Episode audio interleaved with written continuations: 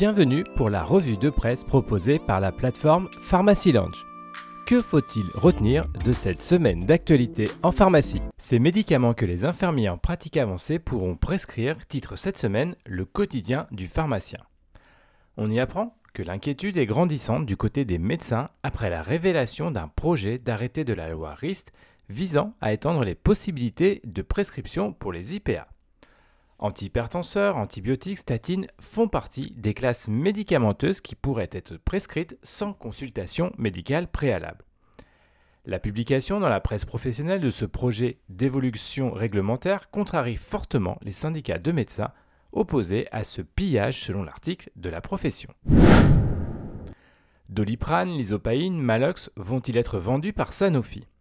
C'est la question que se pose cette semaine le moniteur des pharmacies dans son article Sanofi annonce de cession de l'activité grand public.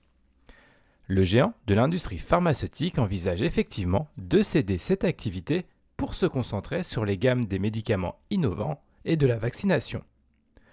Une première tentative avait déjà eu lieu en 2019 et avait finalement échoué.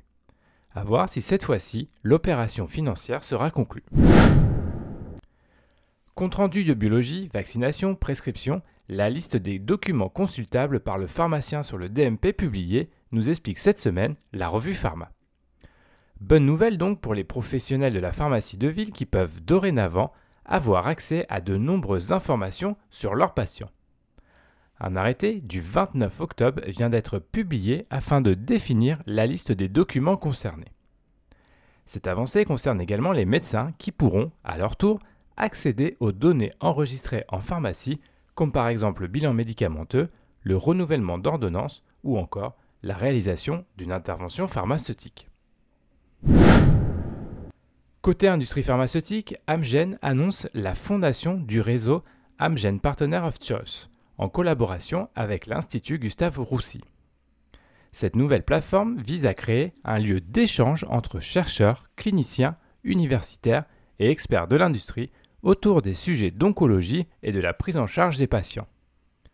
Une manière de rapprocher la science et l'industrie dans le but de développer de nouvelles thérapeutiques innovantes. Cette revue de presse vous a été proposée par Pharmacy Lounge. N'hésitez pas à vous inscrire pour découvrir les différents services de la plateforme. C'est gratuit, sécurisé et confidentiel.